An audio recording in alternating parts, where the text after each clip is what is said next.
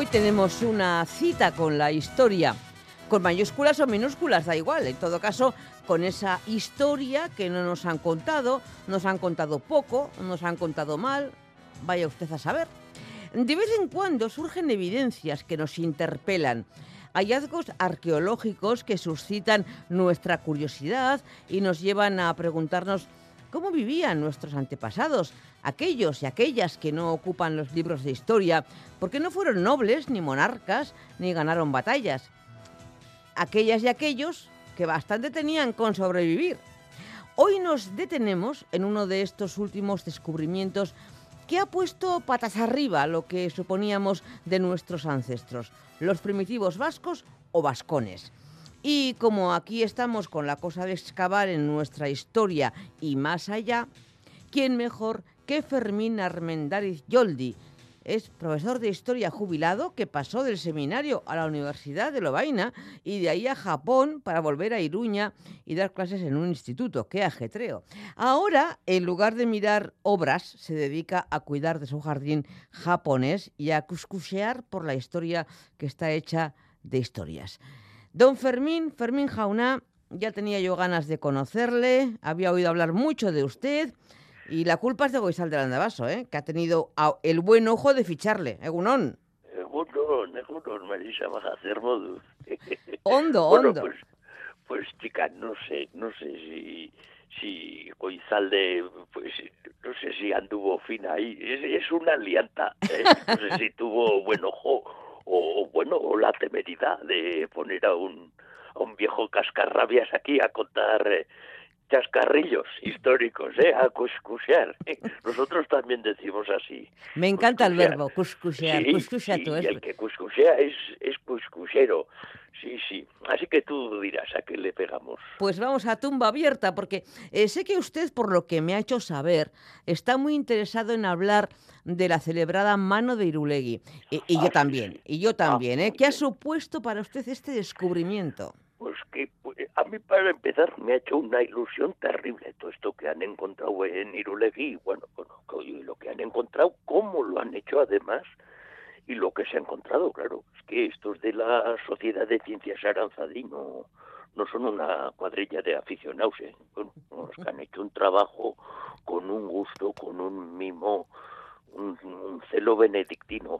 Y luego, pues, que han encontrado, sí, sí, sí, que han encontrado un pueblo, joder, un pueblo, pues, grande, ¿no? A los cánones de la época, con sus casas, con sus defensas.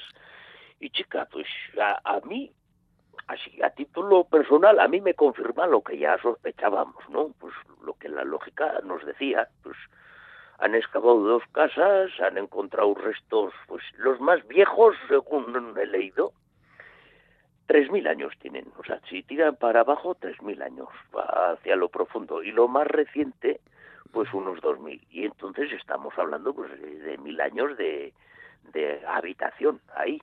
Quitando eso es el castillo que está en la parte de arriba, cosa que ya se sabía, que es donde tienen que estar los castillos, por cierto, en la parte de arriba. Y, y yo, pues, pues yo estoy muy contento porque, joder, pues tan cerca de Pamplona, bueno, es que se ve, se ve toda la cuenca de Iruñerría desde la cima. Si te giras al, al noreste, se ve así en, el día, en un día nada que esté un poco claro, se ven todos los Pirineos con Auñamendi presente a sus 2.500 metros. Claro, pues es que cómo no iban a poner un castillo justo ahí en una cima a mil metros donde se ve todo. Lo que se han encontrado, para que te hagas una idea, es, eh, por ejemplo, ¿no?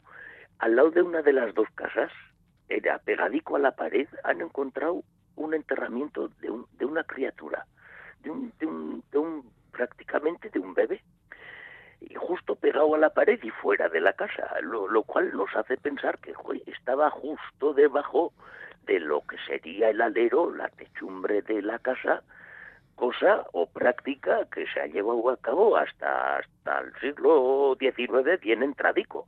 Es decir, la- los, los críos que por lo que fuera morían lamentablemente antes de ser bautizados y tal, había costumbre de enterrarlos justo ahí, pegados a la casa, porque la casa no se acaba en la pared, se acaba donde marca eh, el alero, ¿no?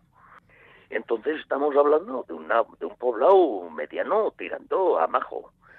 Y mm. claro, y muy, muy, muy, muy fortificado, hasta el punto de que los romanos, que son los que acaban con este poblado, lo atacan y no lo atacan frontalmente, pues porque no se puede, de lo bien fortificado que está, y lo arrasan sorteando las murallas estas y les echan de todo. Luego ya, si quieres, ya te contaré cómo, cómo pasó eso. Pero a lo que iba, en el año, no vamos a poner, hace dos mil años, hace dos mil y muchos años, los garbanzos, como te decía, estaban muy peleados en estos lares y posiblemente en toda Europa. Se están encontrando incluso fosas comunes de la edad del hierro. Eh, aquí, en este continente, hubo, hubo tortas y, y muy mal dadas.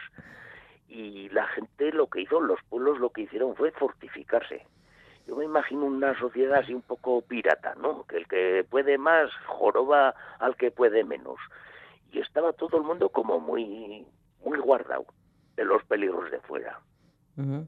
Eh, eh, me acaba de mencionar usted eh, los, los, romanos que arrasaron con, con todo, que ah, entraron hasta aquí.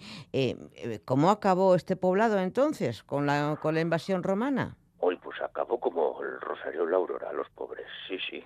Pues, pues los romanos, a ver, no, no quiero yo ahora malmeter contra los romanos, ¿eh? O sea, los romanos ahora nos acordamos pues de lo bueno y de lo bonito. voy a hacer ahora cómo era esta película de los Monty Python.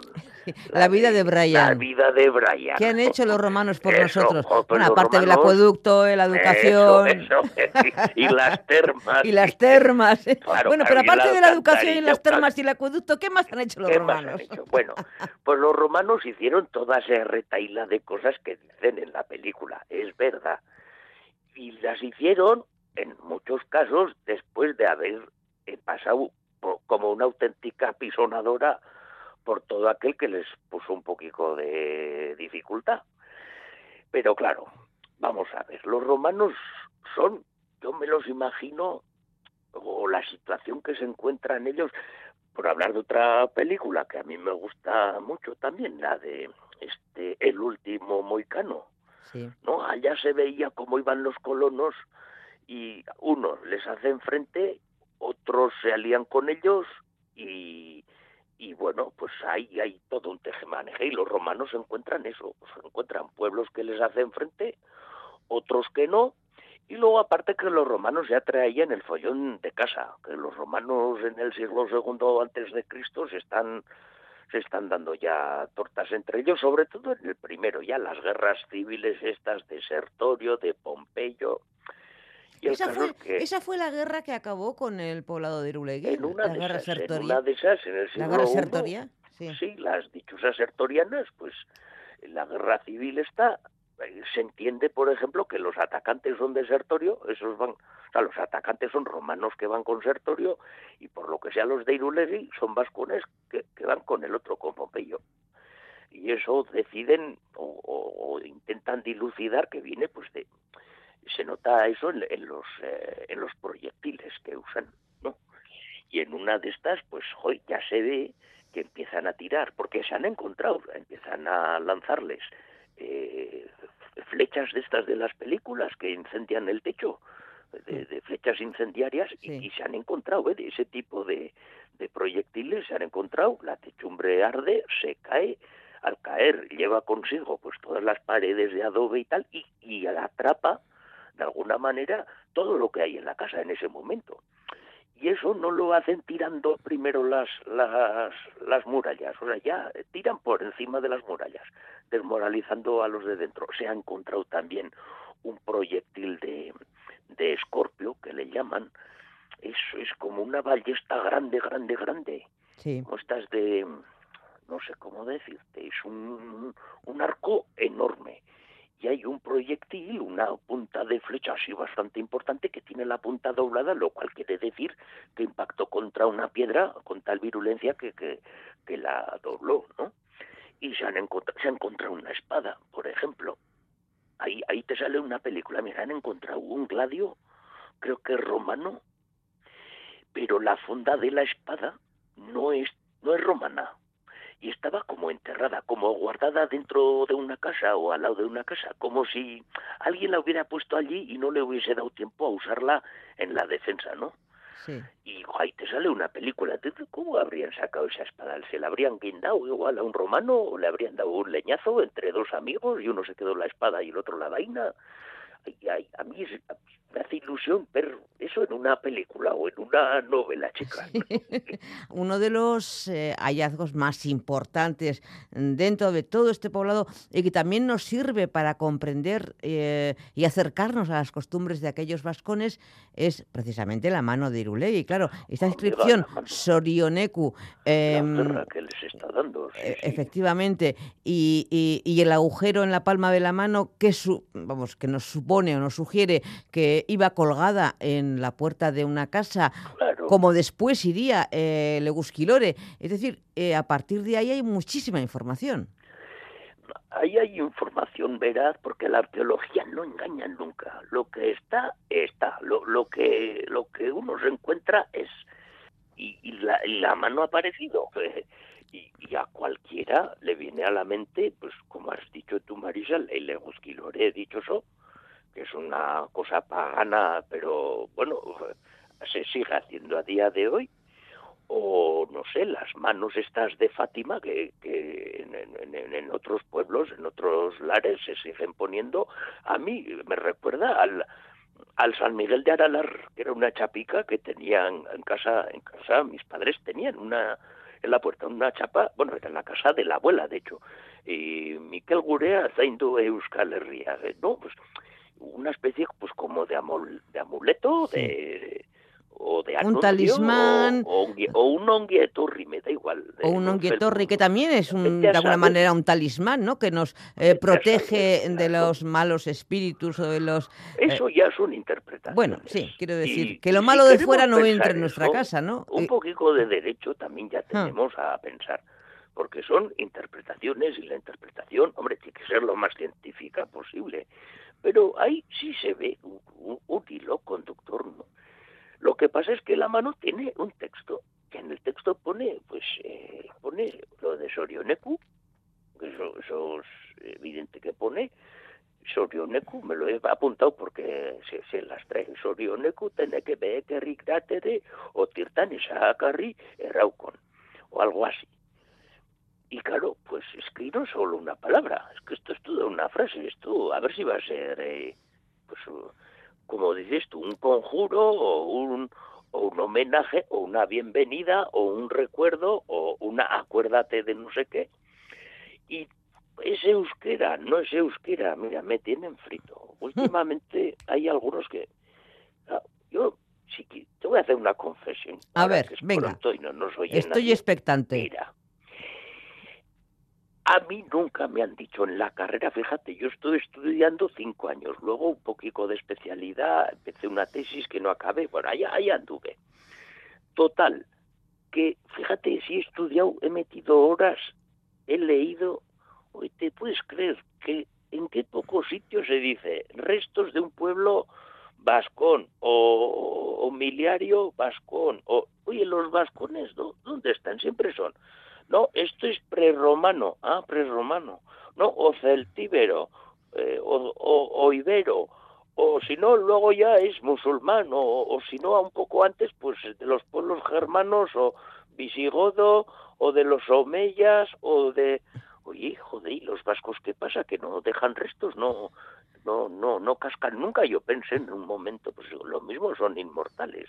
Los vascones nunca hablaban de, de restos vascones, ¿no? Y pues ha venido la ciencia, la arqueología, pues a, darnos esta pequeña ilusión. Y a mí, pues antes de antes de, ir a, un sitio mejor o peor, vete a saber a dónde, pues me ha hecho mucha ilusión tener esta noticia. Sí, y además que la palabra descifrada sea Sorioneku, qué bonito. Pues bonito, sí, sí, se parece mucho a Sorioneku. Yo no sé si es eh, Sorioneku y Sorioneku lo mismo, porque claro, en dos mil años, fíjate si cambian los idiomas. Bueno, mm, pensemos que algo tienen que ver, por lo menos, y que sea como una bienvenida eh, a quien oh, va a visitar a, esa familia, a esas personas. La parte, la parte, Marisa Barcatú, la parte del final, que dice Esakarri Eraucon. Ese Esakarri, chica, no sé, yo será algo de echera, ecarri, no sé, digo porque algún verbo también tiene que haber. Mm. Y, chica, pues el, algunos le llaman vascón, no le llaman euskera ni proteusquera. Han empezado a hablar de lenguas eh, mm, eh, vascónicas, como si fuese, como si fuese, hubiese muchas. Vale, pues que le llamen como quieran. Mira, tú y yo ahora mismo somos dos vascos que estamos hablando en latín. Sí. Es curioso, en latín de, de ahora, de, cómo ha cambiado el latín. Latín evolucionado. Y latín de Julio César ahora, pues ha habido un cambio, claro que sí que es el mismo que le podemos presuponer a la euskera. Fermín Armendáriz Yoldi, profesor jubilado de historia, le dejamos con su, con su jardín, con sus libros, pero no se nos vaya muy lejos, ¿eh? que tenemos que seguir, como decíamos, cuscucheando en nuestro pasado colectivo. Ondo izan. Osongi, es que ricasco, Marisa Baja. Agur. Agur.